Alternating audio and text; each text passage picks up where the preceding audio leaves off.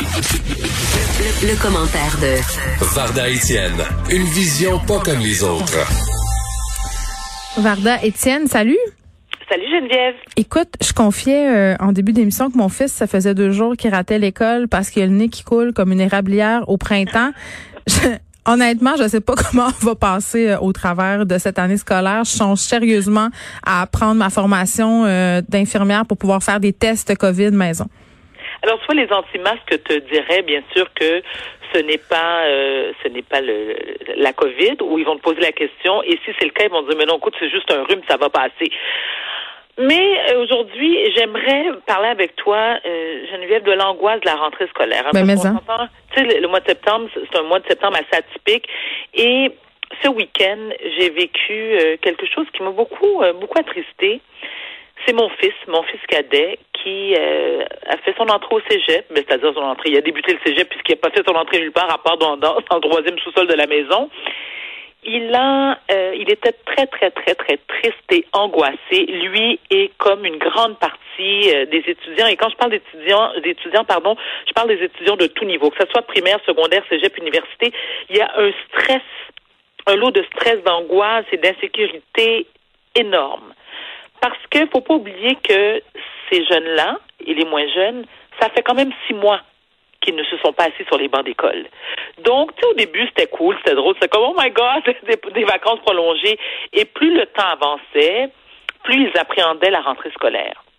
Mon fils, qui est, et ce sans prétention, très doué euh, académiquement parlant, euh, s'est retrouvé en difficulté. Et dimanche, il était extrêmement nerveux parce qu'il avait un travail à remettre euh, avant 11 heures dimanche soir et il paniquait tellement que j'ai dû appeler un de mes cousins qui est actuaire, donc très, très, c'est un, bol de mathématiques qui est venu à la rescousse.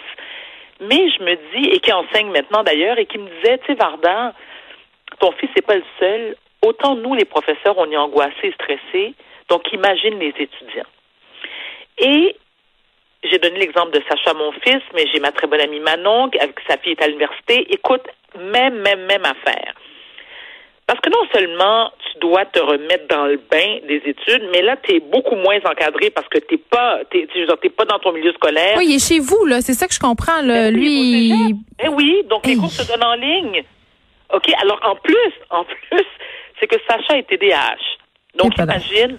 Oui, oui. Oui, mais lui, tu vois, je veux dire, tu sais, je, je remercie la vie parce que Geneviève, je sais que nombreux nombreux sont ceux qui souffrent du trouble d'hyperactivité et de l'attention, ont des problèmes académiques. Hmm. Dans mon cas, Sachant fait partie de la catégorie qui performe dans tout ce qu'il fait. Tu sais, il est bon à l'école, il est bon en dessin, il est bon au soccer.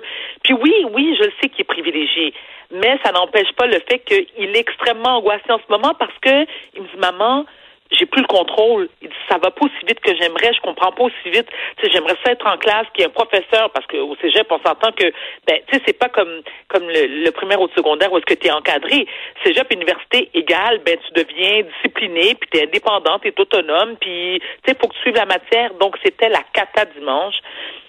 Et en tant que parent, j'ai j'ai tenté rapidement de trouver des solutions. J'ai été sur Allo Prof, j'ai fait des recherches, je voulais lui trouver un tuteur. J'en ai parlé à des amis dans mon entourage qui eux aussi sont dans la même situation, qui eux aussi euh, considèrent euh, engager un tuteur pour aider leurs enfants. Mais je me dis, tu sais, un tuteur, euh, je vais avoir les moyens. Non, c'est cher. Puis, je veux juste euh, être sûr que je comprends là ton fils, dans le fond, il est stressé, il a peur d'échouer. C'est, parce que là, tu me dis, j'ai fait venir euh, un actuaire qui est dans ma famille pour l'aider. C'est parce qu'il comprenait pas la matière. Qu'est-ce qu'il stressait dans le travail qu'il avait à, remettre? Parce que j'essaie de comprendre si c'est euh, globalement, s'il capote parce que, comme bien des enfants, là, parce que moi, ma fille est un peu dans la même situation. Euh, elle, elle a peur de revenir à l'enseignement en ligne parce que pour elle, c'était une catastrophe. Elle disait que c'était avait de la misère à suivre, que c'était pas pareil la dynamique. Donc, est-ce que c'est plus ça ou c'est vraiment les certaines matières qui passent moins bien à distance? Non, c'est globalement, Geneviève. Et, et quand je dis que c'est globalement, dans le cas de Sacha, comme je te précisais tout à l'heure, qui, euh, qui souffre du trouble de l'attention, ouais. un déficit d'hyperactivité, c'est qu'à un moment donné, bon, il s'installe, puis tu sais, on, on a fait un beau setup à la maison pour qu'il soit, tu sais, pas comme à l'école, mais presque. Il a son bureau, il est dans ses affaires, il a son tableau.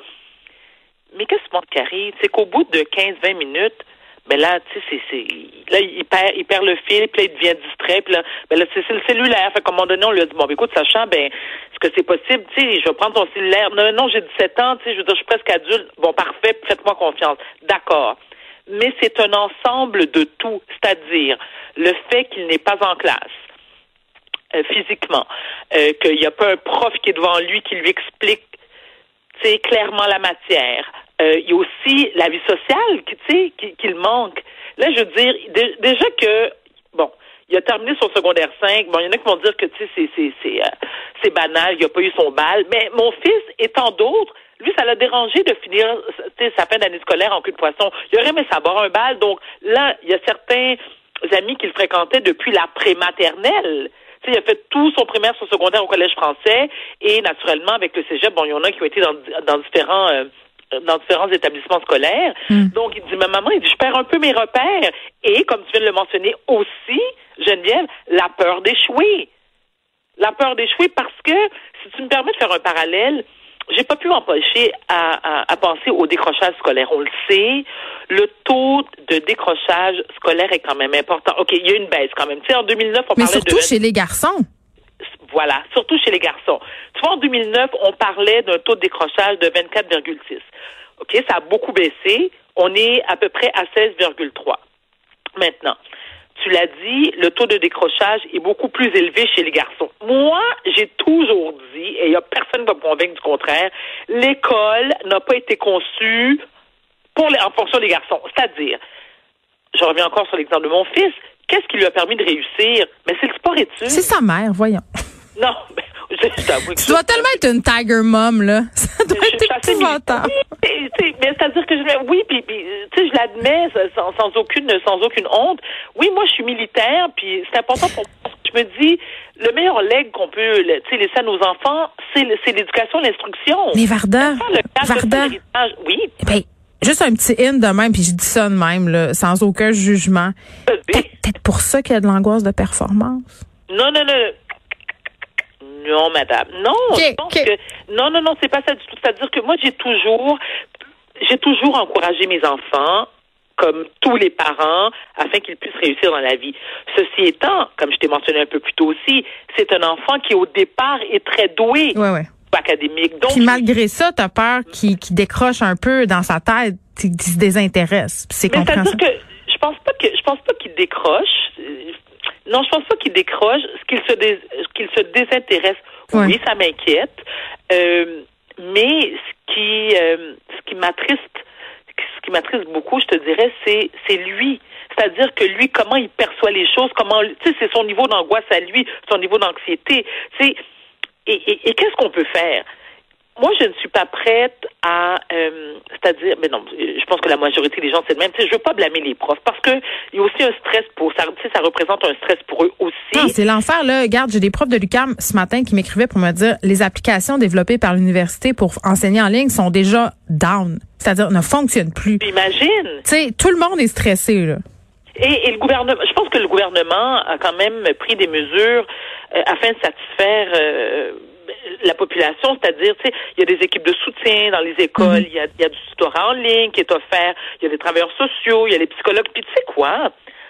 J'ai aussi une pensée particulière pour les enfants qui vivent avec un handicap, que ce soit physique ou tu sais comme tu sais un enfant là, qui vit avec le trouble du spectre de l'autisme, mhm. comment ça doit être angoissant? Non, non, mais j'ai fait des entrevues avec des parents euh, qui ont des enfants à besoins particuliers, puis c'est un véritable casse-tête. Puis, tu sais, ça c'est tabou un peu de le dire, mais ces parents-là ont besoin de répit. Là. Tu sais, parfois ont besoin que leurs enfants aient à l'école aient accès à leurs services parce que là, ils peuvent pas tout être en même temps. Ces parents-là, là, ils peuvent pas être infirmiers, parents, euh, professeurs, euh, orthopédagogues, ergothérapeutes. Tu sais, à un moment donné, ça devient excessivement lourd. Absolument. Et puis, tu sais, il faut pas oublier non plus, et encore une fois, je ne, je ne juge pas.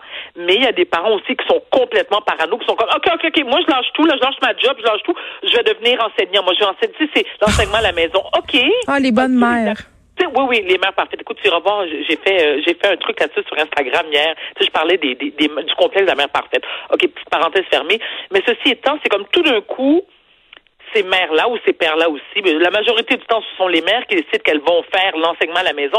OK, mais c'est quoi, je veux dire, t'as-tu les qualificatifs? C'est quoi tes, t'as-tu les prérequis? Comment ça fonctionne? Toi, t'as décidé que du jour au lendemain, tu devenais prof. Oui, c'est un, c'est un bac de trois ans, une licence. Je veux dire, c'est un métier enseigné, là. C'est pas, euh, c'est pas Émilie Bordelot dans le fond de son rang, n'importe qui peut pas faire ça.